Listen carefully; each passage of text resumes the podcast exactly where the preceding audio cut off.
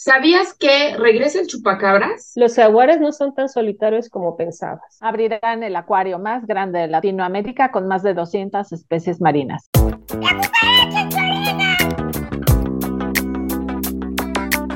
Bienvenidos a otra emisión de La Cucaracha en tu oreja, su único noticiero con las noticias de animales más importantes de la semana. Como siempre, te saludamos, Adriana Cosío. Hola, Adriana. Hola. Sandra Hernández. Hola, Sandra.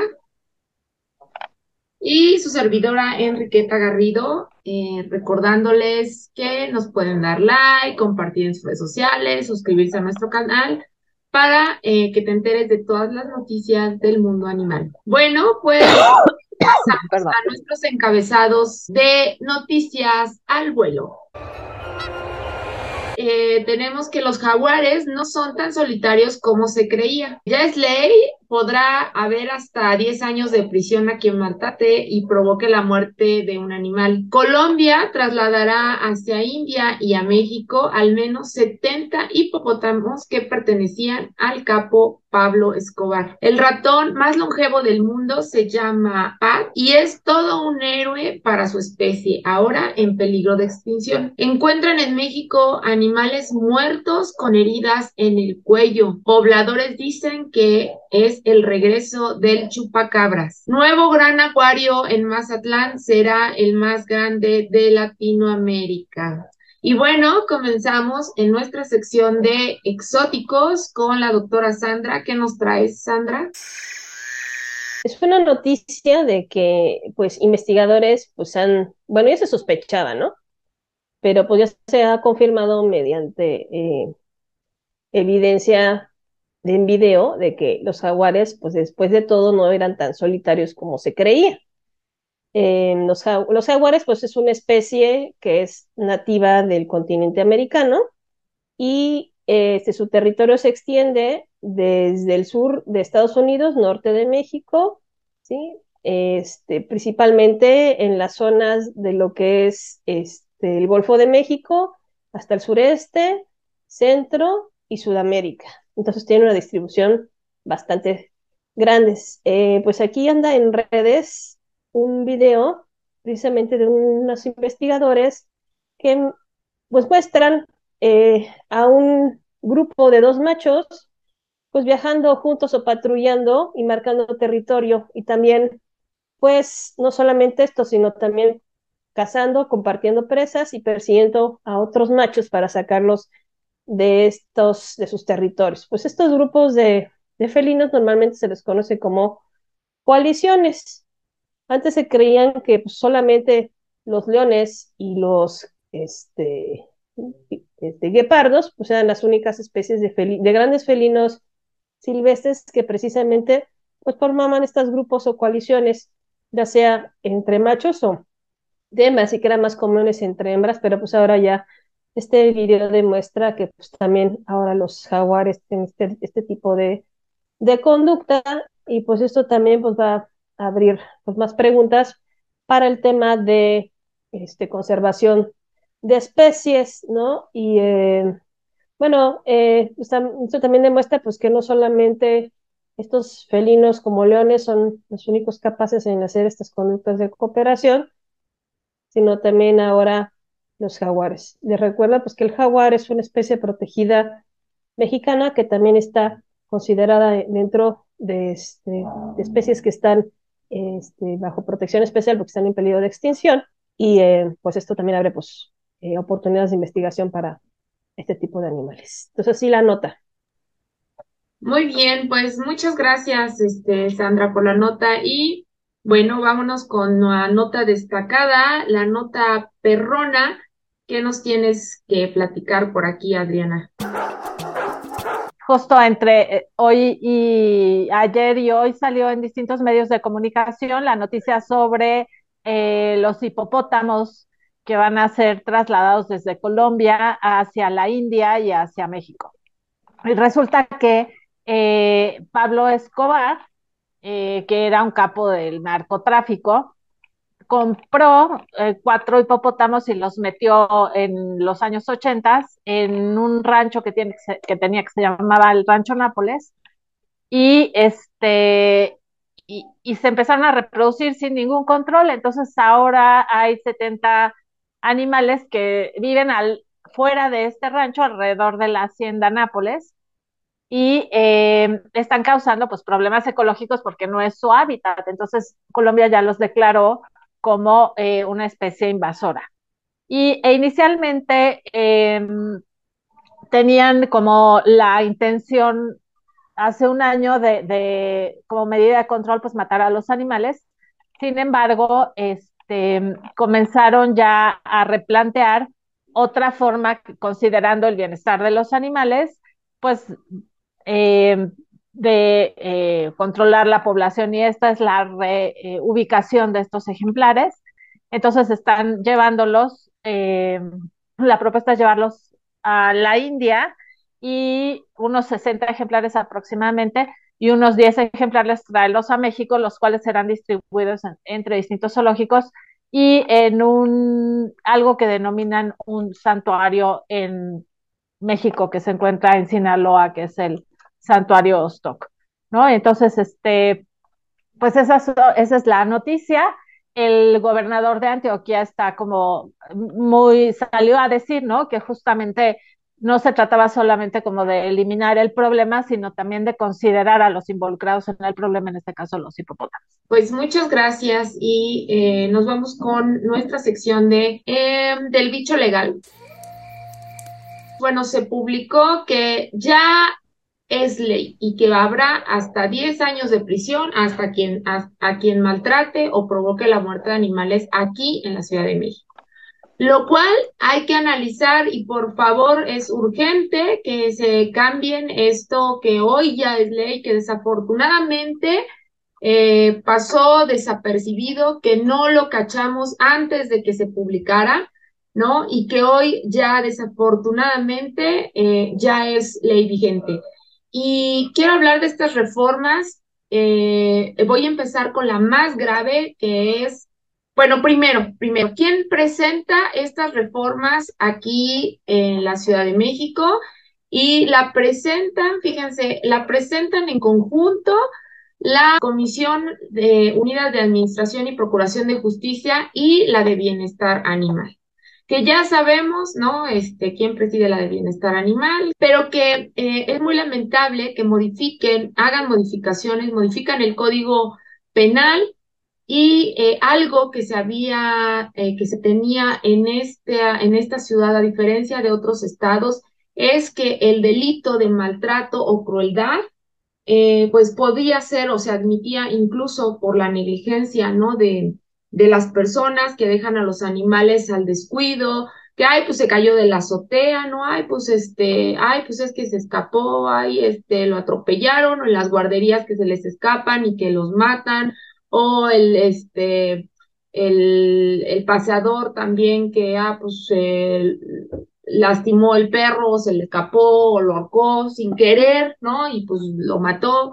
etcétera. Entonces, se contemplaba en el código que en, anterior a esta reforma se contemplaba la, la pena a quienes, ya sea por negligencia o por cualquier otra circunstancia, le daba la muerte o lesionaba a los animales. Ahora, la modificación que hacen es ponerle al artículo 350 bis y 350 ter la palabra a quien, o más bien dolo, el dolo.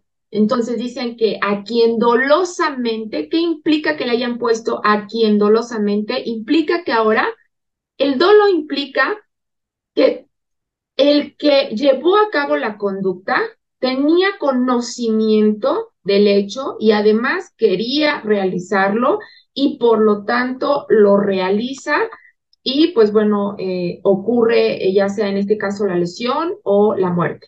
Entonces, ahora hay que probar, imagínense que ahora nosotros, o sea, quien, quien, este, quien denuncie, va a tener que probar que quería hacerle, que tenía la intención de hacerle daño al animal. Si no tenía la intención de hacerle daño al animal, de lesionarlo o de maltratarlo, si no tenía este conocimiento, pues entonces eh, el, el, el, delito no va a proceder. Entonces, Entonces es como la protección a la irresponsabilidad humana, ¿no? Porque ah, por ahí se van a proteger. Ah, yo no sabía, yo no. Entonces no deberían de permitir venta de animales o de seres sintientes a cualquier irresponsable, ¿no? Claro. Entonces, ajá, como bien lo dices, pues todo el mundo va a decir, pues es que yo no sabía, no era mi intención, yo no quería que se cayera de la azotea, ¿no? O sea, no le puse nunca porque bardita, no lo protegí, pero pues yo no sabía que se podía caer y matar, ¿no? Entonces, este, pues es mentira estas notas como están saliendo en el periódico de gracias, diputados, qué buen trabajo, se incrementaron las penas y si vieran cómo se desgarran, ¿no? Esto es una desprotección, esto es un retroceso a lo que se tenía avanzado, porque inicialmente, cuando en el 2014 que, que, eh, este delito eh, se tipifica en el Código Penal, había la palabra intencionalmente y se quitó, se luchó para que se quitara la palabra intencionalmente. Y estos vuelven a, o sea, retroceder, retrocedemos en este avance y le ponen la palabra doloso. Entonces, ¿de qué me sirve que incrementen las penas si ahora voy a tener que probar que se tenía la intención de hacer? Ojalá eh, se corra la voz y podamos hacer algo para que se cambie esto y que los diputados que no tienen la menor idea, que no se han metido nunca en un juicio y que nada más en un proceso y que nada más hablan y se supone que tienen además asesores, ¿no?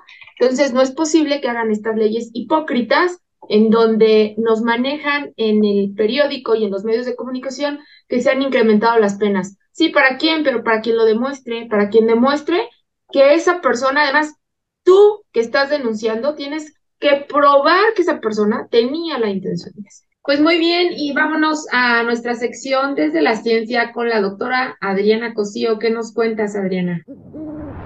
Hola, pues vamos a hablar de ratones ahora, de ratoncitos.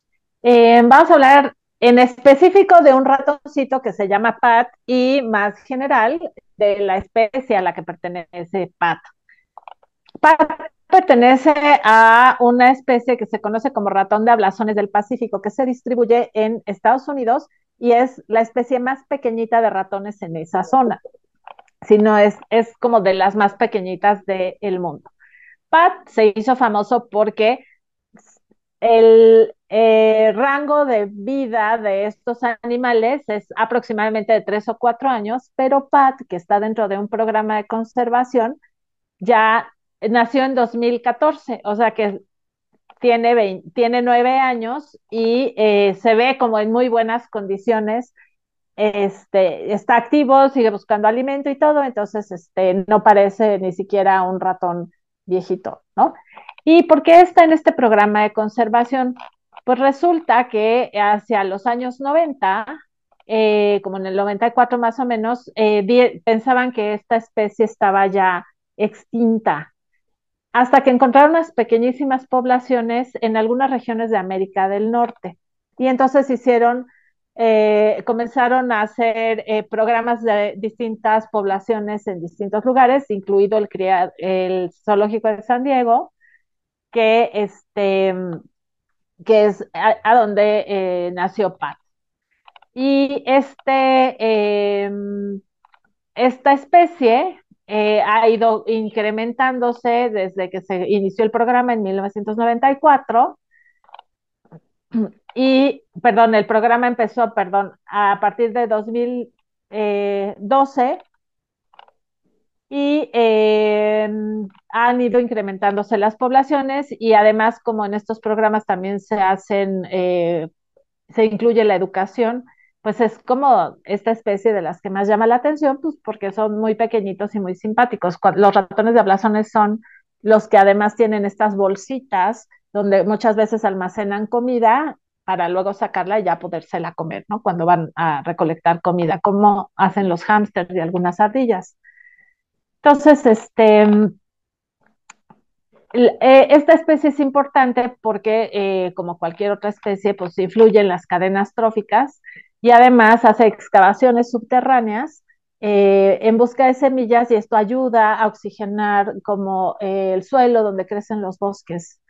en las zonas donde se distribuyen entonces por eso es importante conservarlos. Se han ido haciendo liberaciones de esta especie y entonces es como otro de estos ejemplos en donde en teoría se justificaría criarlos, aunque en el artículo en particular, pues lo que dice es que muchos de los lugares de liberación ya están muy impactados por la actividad de los seres humanos y entonces no saben si las poblaciones van a poder sobrevivir o no, que es una, otra vez, de las críticas que se hace a los programas de conservación, porque dicen que, en realidad debería de conservarse el hábitat, ¿no? Y sí, sí tener una manera de, resguardar esto. Pero pues de esto se trata esta pequeña nota de Pat, el ratón más longevo, y su especie que está eh, dentro de un programa donde se está tratando de recuperar.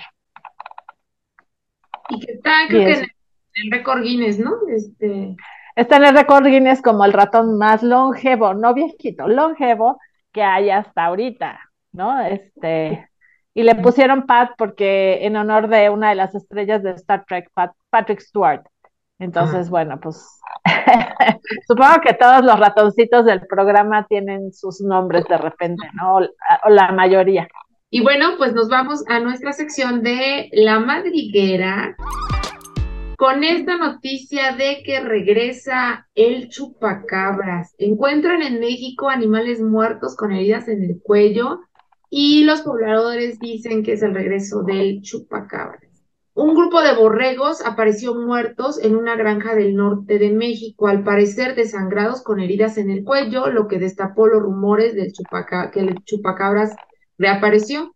La leyenda de un misterioso monstruo que chupa la sangre del ganado eh, y que, comenzó en los años 90 en México, bautizado como el chupacabras, en honor los hábitos de alimentarse de sangre, atacando animales domésticos en zonas rurales, especialmente cabras, ya que aunque todo indicaba que se trató de un mito, hoy su nombre vuelve a sonar.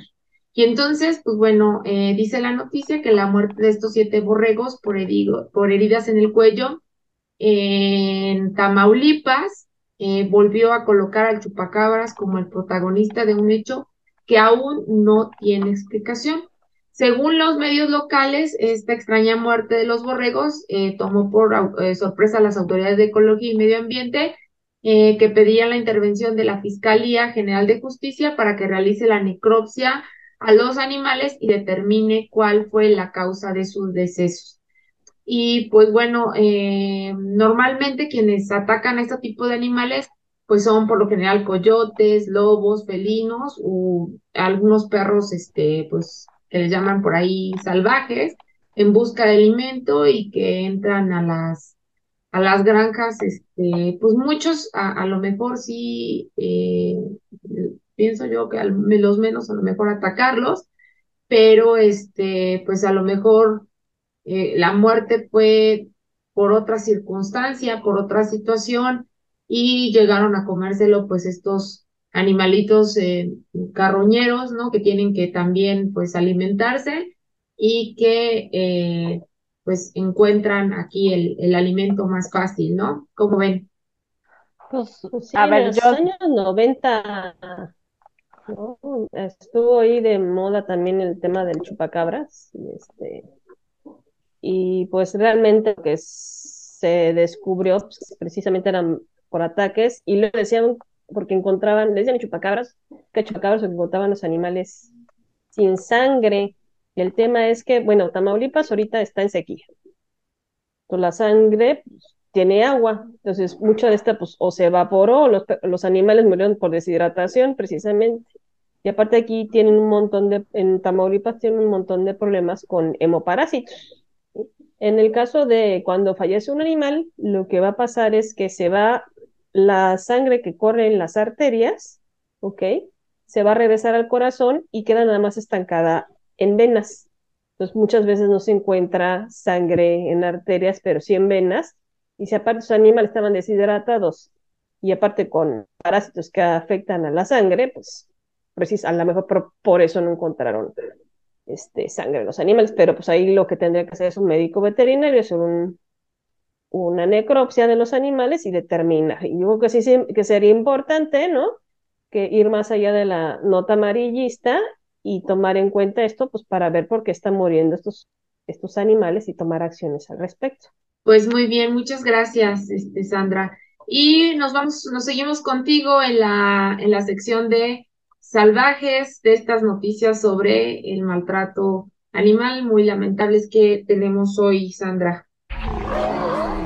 Bueno, si la, es una nota que, bueno, pues algunos van a, preguntar, bueno, ¿y por qué la pusieron aquí? Porque vamos a hablar, pues precisamente, que se va a, se va a abrir uno de los acuarios, dice que va a ser el acuario más grande de todo México y creo que está de América Latina, en Mazatlán. Este, bueno, aquí el tema es que, pues sí es un tema que es controversial, ¿no? Habrá gente que esté a favor y otros que estarán en contra pero bueno, les vamos a contar en qué va la nota. Eh, la nota es que pues en Mazatlán se va a abrir el, acuario este, más grande de América Latina y va a tener una superficie de 50 mil metros cuadrados. Este acuario pues tuvo una inversión de 1.800 millones de pesos y va a albergar alrededor de 200 especies marinas y que van a estar habitando en, distintas peceras del acuario. Y entre las especies que destacan son tiburones, limón, tiburón punta negra y varias variedades de medusas. Em, también las especies que no se pueden exhibir pues, en las peceras por su tamaño, se van a hacer exposiciones interactivas. Aquí es importante ¿no? destacar que sí existen opciones este, de conservación educativas, que precisamente son estas interactivas que muy, que no necesariamente implican mantener animales en cautiverio, ¿ok? Y pues esta, este, precisamente esta actividad interactiva pues va a mostrar las maravillas del mar del Corte, de Cortés o también conocido como el Golfo de California. Entonces, quiero que quede eso allí como que en su mente, ¿no? Este, también eh, se, se, habla que los recursos que se obtengan de este acuario van a ser destinados a centros de investigación del mar de Cortés, el, cual ha diseñado 15 líneas de investigación y 34 proyectos en favor de la conservación de especies. Bueno, este, este, este, aquí lo pusimos en esta nota de, de salvajes porque, eh, pues bueno, volvemos otra vez al punto de la extracción de las especies, de cómo, em, ¿no? Eh, para, nada más para pues para un tema recreativo, un tema este, turístico, pues eh, tenemos a los animales en estas condiciones, ¿no? Sometiéndolos, pues a final de cuentas, o quitándolos de su, de su libertad, ¿no? De su familia, de su ambiente, este, y pues lo que decíamos, finalmente, la, ya el turismo, el turismo eh, eh, de los animales en libertad ya está demostrado que ha dejado más que cuando los animales están en cautiverio, ¿no? Sin embargo, pues eh, seguimos con esta parte de llevarlos, extraerlos y meterlos en una pecera para que todo el mundo pase y diga, ay, qué bonito, ay, qué lindo, y, y mientras el animal pues la pase ahí pues mal, ¿no? O no tan bien como, como debería. Un poco retomando lo que decía Sandra, ¿no? Existen justamente como estas otras alternativas, como lo que dicen ellos para las especies muy grandes, eh, estas cosas interactivas, pero también em, en, muchos acuarios que están en zonas marítimas, por ejemplo, lo que, lo que hacen es, siempre hay animales que requieren rehabilitación o cosas así, entonces van educando a las personas en cuanto a... Eh, pues el consumo de especies marítimas, cuáles son, tienen o sea, qué tipo de consumo tiene más impacto sobre las especies y cuál es de menor impacto en cuanto a, a contaminación, a eh, afectación a las cadenas tróficas, etcétera, ¿no? Este, pero también a programas de rehabilitación, a por qué no se debe uno justo de apropiar de, de ciertas especies o no se deberían de comercializar ciertas especies, etcétera, ¿no? Entonces, este, creo que la ubicación del acuario es una buena oportunidad para hacer las cosas un poco como también hacia, integrando el entorno y la parte ecológica más que la parte de apropiación y de cautiverio, ¿no? Pues sí, pues muy bien, pues eh, muchas gracias y em, pues con eso terminamos nuestra, nuestro programa el día de hoy. Eh, recordándoles que nos pueden dar like, compartir en sus redes sociales, suscribirse a nuestro canal para eh, que te enteres de todas las noticias del mundo animal.